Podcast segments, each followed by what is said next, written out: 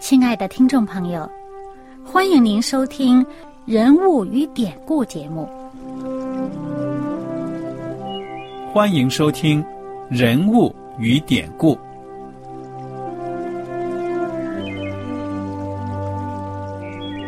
听众朋友们，当你读圣经的时候，不知道有没有过这样的想法：生活在几千年前的圣经人物。与我们这生活在二十一世纪的人有什么相关吗？那些古时候缔造了历史的伟人们，只是些令我们感叹而望尘莫及的对象吗？那些败坏了品德的小人和有负圣托的失败者，难道只是为了让我们嗤之以鼻吗？在这个人物与典故的节目里。我和小燕将与大家一起，通过圣经中的人物和他们的事迹，看看我们能从他们的故事中得到哪些启发，以便用正确的态度来对待我们每天所面对的生活和挑战，共同奔走天国的旅程。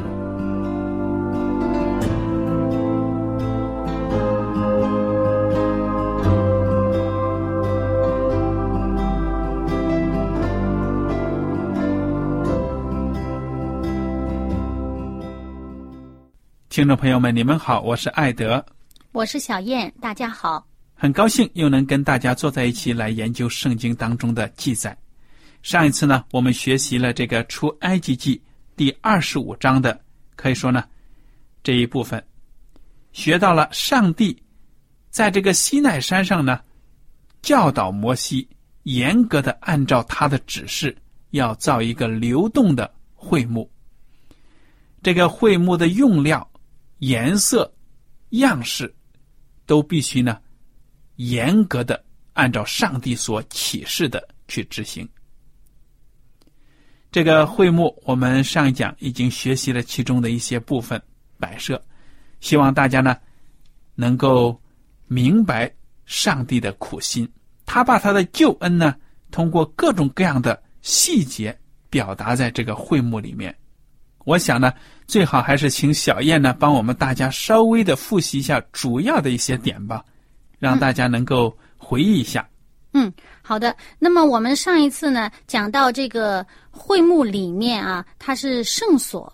那么圣所里面，它最重要的一个至圣所里面，它摆的呢这个约柜啊，约柜啊，约柜呢是。包金的，然后上面呢就是施恩的宝座，施恩宝座呢和施恩宝座上面的两个基洛伯全都是纯金金的。嗯，然后呢，呃，在这个约柜的这个外面帷幕外面呢，就是这个桌子，呃，以及呢桌子上面这些器具啊，呃，那么桌子呢是包金的啦，那上面器具都是纯金的啦。然后呢，在这个桌子的对面摆着的呢就是灯台。那么灯台呢，也是整个是纯金的，嗯，以及那个呃剪灯花用的这些器具也都是纯金的。那么我们这上一次讲到这里，呃，在这个圣所里面呢，实际上还有另外一样东西是非常重要的。那这个记载呢，在出埃及记的第三十章里面，嗯哼，就讲到了是这个香坛。这香坛的造法呀。也是上帝清清楚楚的规定了它的尺寸，呃，用料。那么这个整个香坛的材料呢，是用这个木皂荚木做的，但是皂荚木的外面包了金，包了金金。然后呢，这个呃香坛呢，我们知道呢，它。外面呢也是有这个呃圈儿，有这个环儿，是为了穿这个杠子抬的这个杠子。那么杠子本身呢也是皂荚木，外面又在包金金的，啊，那么我们知道，呃呃前面的这个约柜，呃桌子，啊还有这个呃香坛，全都是呢木做了以后呢，外面包了金金，然后呢又有环子可以穿这个抬的杠的。那么这个杠呢，也都是包了金金的。那么这个香坛本身呢，它是呃上面是为了烧香。那么这个香是有严格的规定，用什么材料，用什么样的配方来做的。那么这个香呢，呃，圣经上讲的非常的清楚呢，它是这上面讲呢是这个香，在第七节，三十章第七节讲到，讲到这个祭司啊亚伦在坛上要烧新香料做香，每早晨他收拾灯的时候呢，要烧这个香。嗯，说明这个香坛呢是放在圣所里面，嗯，对，隔着那个中间的那个幕，跟这个施恩座约柜呢是遥遥相对。那么我们看到，在第七节，亚伦也就是大祭司，他在这坛上要烧新香料做香。那么每天早上他收拾灯的时候呢，要烧这个香。啊，我们知道呢，在呃上一节讲到有这个灯台，那么灯台这个灯啊，上帝要求呢是要长明的，从早到晚不能间歇，一直要点着的。那么每天早上收拾这个灯的时候呢，就要点这个香了。那么这个香呢，它上面讲呢，黄昏点灯的时候呢，他也要在耶和华面前烧这个香。这上面第八节说，作为世世代代常烧的香。嗯，这个香啊，其实就代表着圣徒的祷告，象征着耶稣基督为我们祷告。嗯，这个新约里面新约里面这么讲了。对呀、而且这个香还象征着耶稣基督的馨香。嗯，对，它的品格的这个香。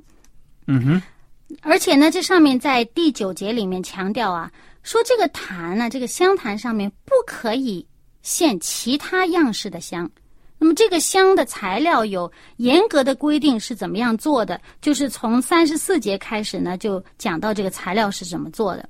所以这个配料是很讲究的。嗯，对。那么他这个讲到呃，这个材料用什么材料，用什么样的比例，怎么样做，都讲得很清楚。那么从这个呃第三十五节呢，我们看到有一个特别的在里面，就是说你要用这些加上盐，按做香的制法呢，做成清洁圣洁的香，清净圣洁的香。那么这上面讲到一个这个香里面要放盐，我们可能会觉得奇怪哈。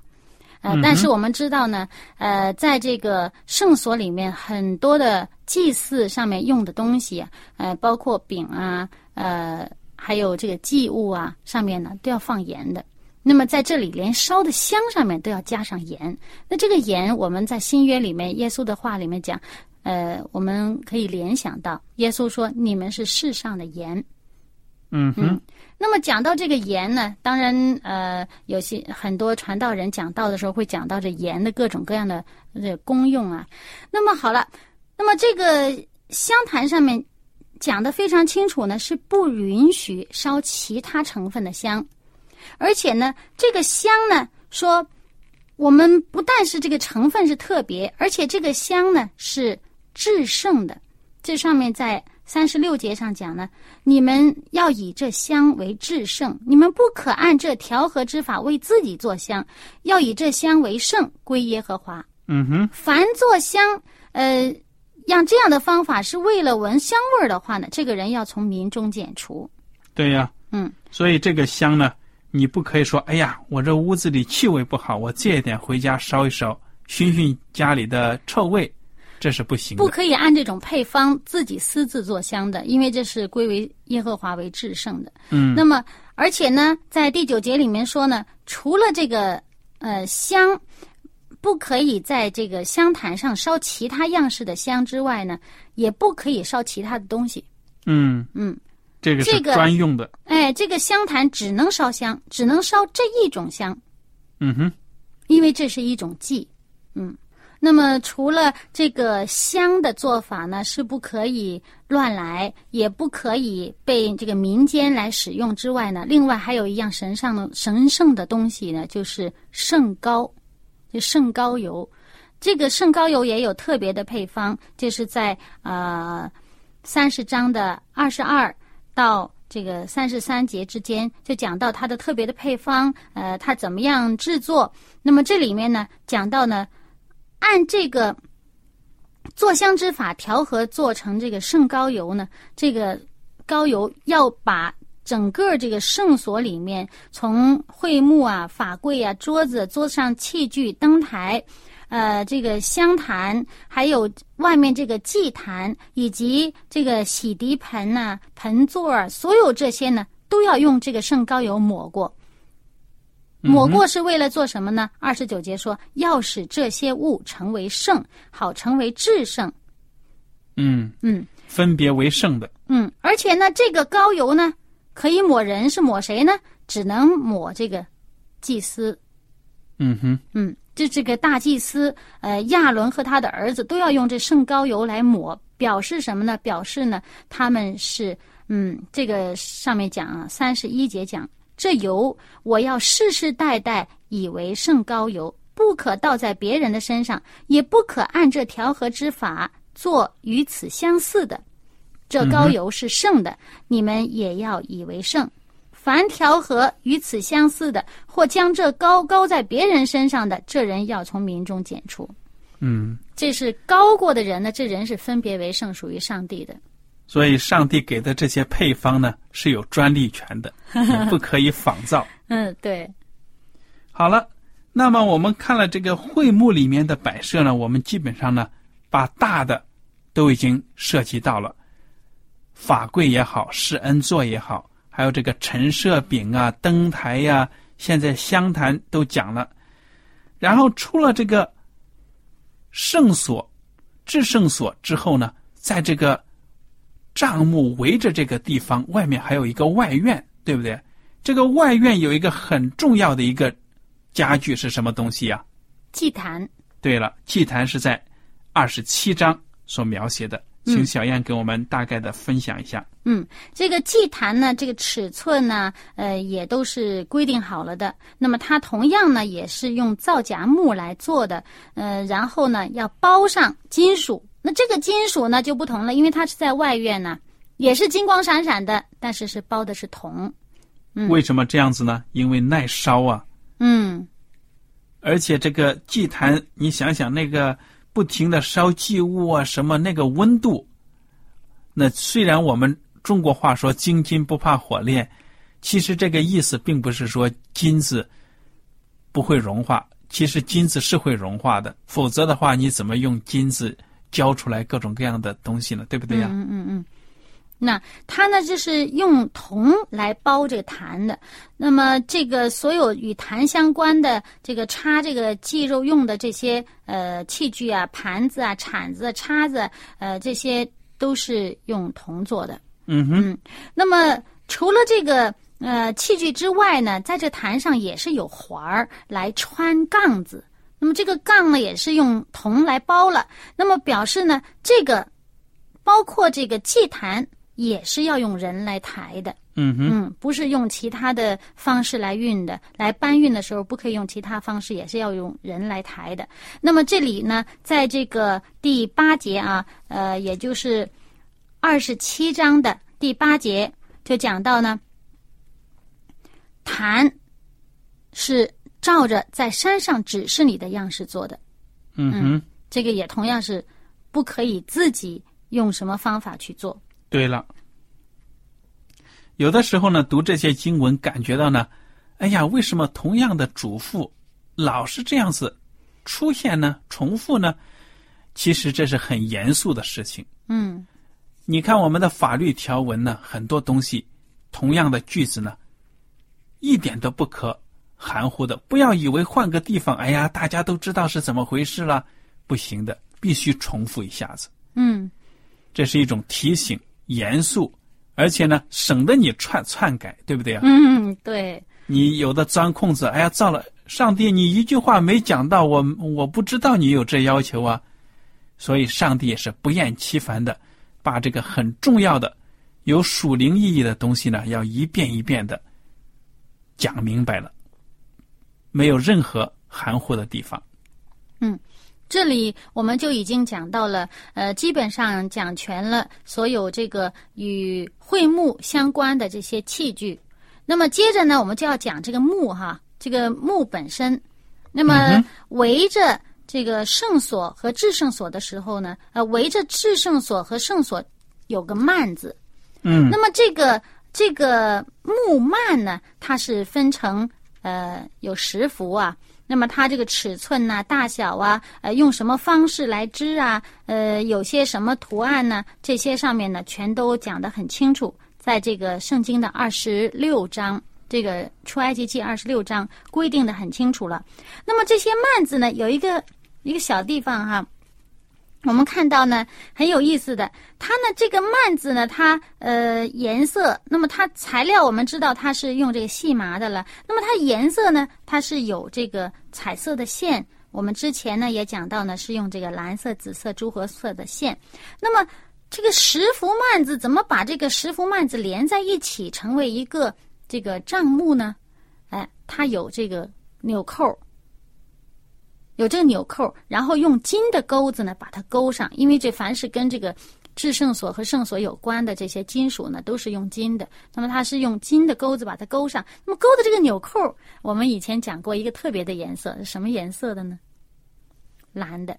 嗯这个蓝色我们以前曾经提过。那么，呃，虽然圣经上没有明确说是什么意思哈，但是呢，我们看到呢，每当有呃蓝色出现的时候，往往都是跟这个上帝这个公义啊、上帝的律法相关的时候，呃，上帝的这个呃本性，这个这个公义、公正啊。那么讲到这个纽扣是蓝色的，那么除了这个呃竖着站在地上的这个。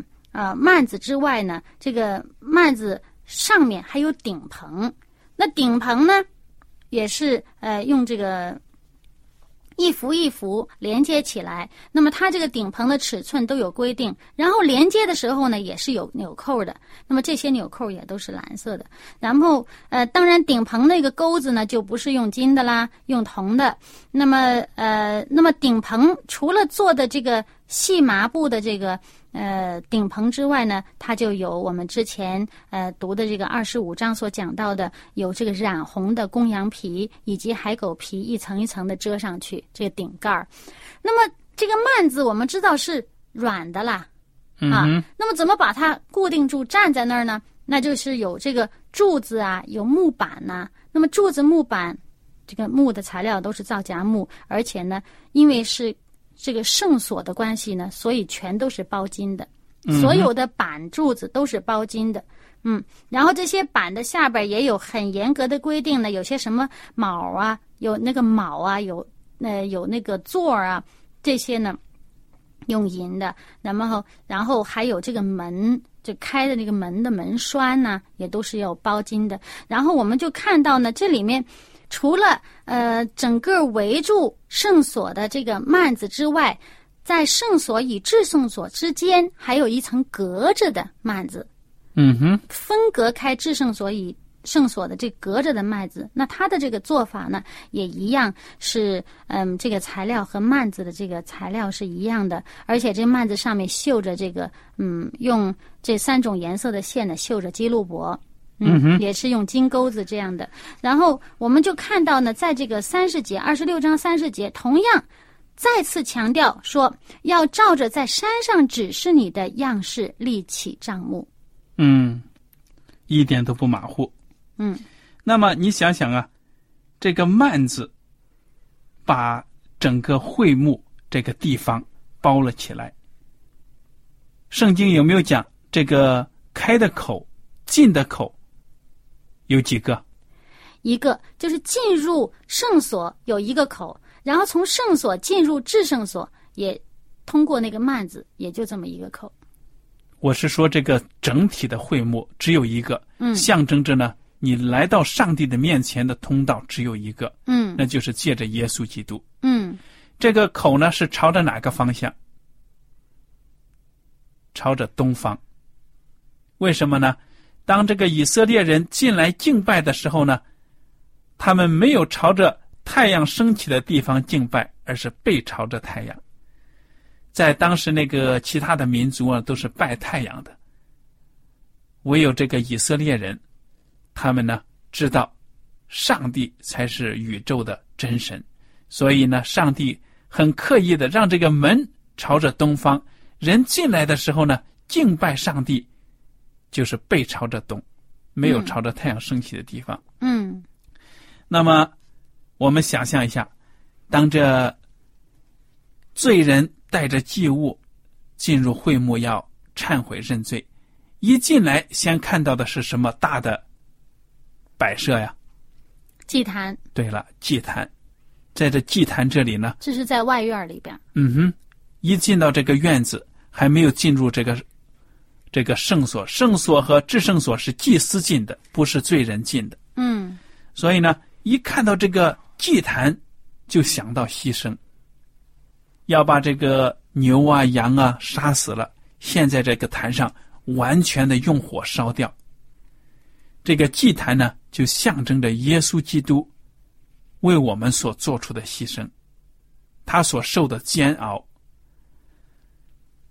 那么，祭坛在这里认了罪之后呢，把这个祭物烧了，然后要到这个圣所，要经过什么？还有摆设，我们大概还没有讲，其实是很重要的。嗯，这个呢，其实是还没有进这个，还没有靠近祭坛的时候，先要通过一个，就是洗涤盆。嗯哼，这个是呃，这个祭司要从事他的这个呃侍奉，从事他献祭的这个工作之前，先要洗干净。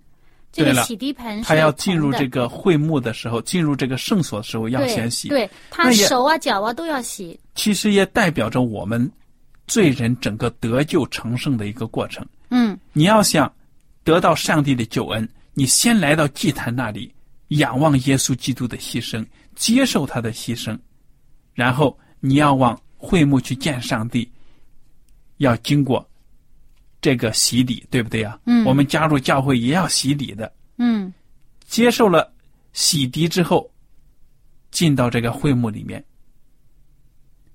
进到会幕里面去有这个祷告。我们看到上帝摆的这个给我们的陈设饼，还有明亮的灯，都象征着我们每天的生活呢，需要上帝的灵粮，还有他的光照，还要每天都要祷告，因为有香坛。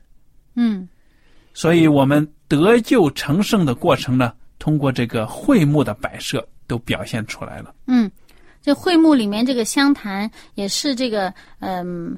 祭司每一天要做的事情，也象征着呢，耶稣基督每一天呢，也在为我们做这个事情。耶稣基督也在为我们带祷。嗯，嗯那么我们除了这些之外，你有什么分享呢？我想，如果没有的话呢，我们可以看看第二十八章有关祭司的圣服啊，特别是他胸前戴的这些宝石做的牌子啊什么的，挺有意思的。可不可以跟我们分享分享啊？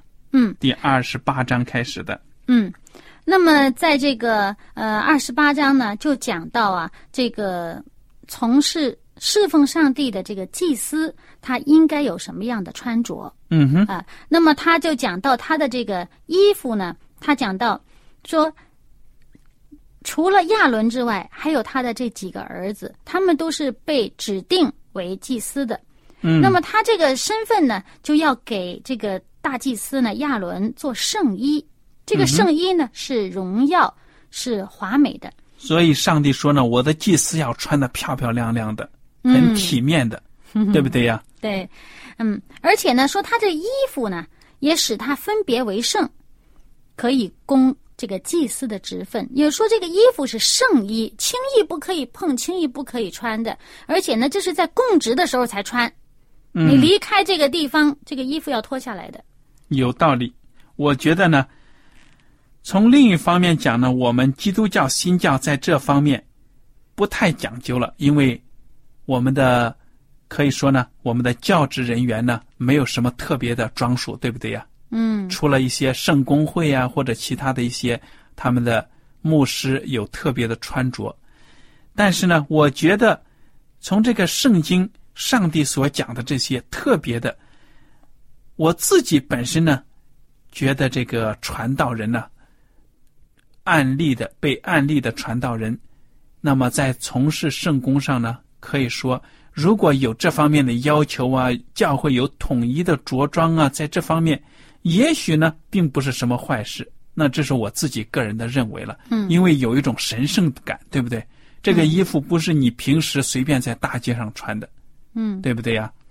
嗯，这是我自己的感想。那么我们看到这个二十八章呢，对祭司穿的衣服，它的用料、它的颜色、身上带的这些宝石做成的块块呀、这些片片，很有意思的。因为整章呢内容也是很多的，我想我们可能需要再花另外的时间呢来学习。总之，我们看到呢，上帝他非常用心的指示摩西呢，把会幕里的摆设、人的穿着呢，都要好好的设计来做。其中的意思呢，真的是非常的深刻，让我们都想到每一个细节都跟我们的救恩预表着我们通过耶稣基督呢得到的救恩。所以呢，大家千万不要以为这些记载呢实在是太无聊，一看呢就过了。如果你仔细的思索呢，你会发现里面真的有非常智慧的安排，让我们不得不佩服呢我们上帝他的精心的设计。今天的讲道呢，我想到此就结束了。大家有什么问题和想法呢？可以写信给我们。艾德和小燕呢，非常感谢您今天的收听。愿上帝赐福大家，愿圣灵呢与你们同在，帮助大家呢能够学习圣经，把这些属灵的知识应用到我们的生活当中，让我们在跟随耶稣基督的路途上呢，能够灵性有进步。好了，愿大家呢保重自己，我们下次节目再会。再会。喜欢今天的节目吗？若是您错过了精彩的部分，想再听一次，可以在网上重温。我们的网址是 x i w a n g r a d i o 希望 Radio，或是找旺福村也可以找到。记得把好东西介绍给您的朋友，与他一起收听。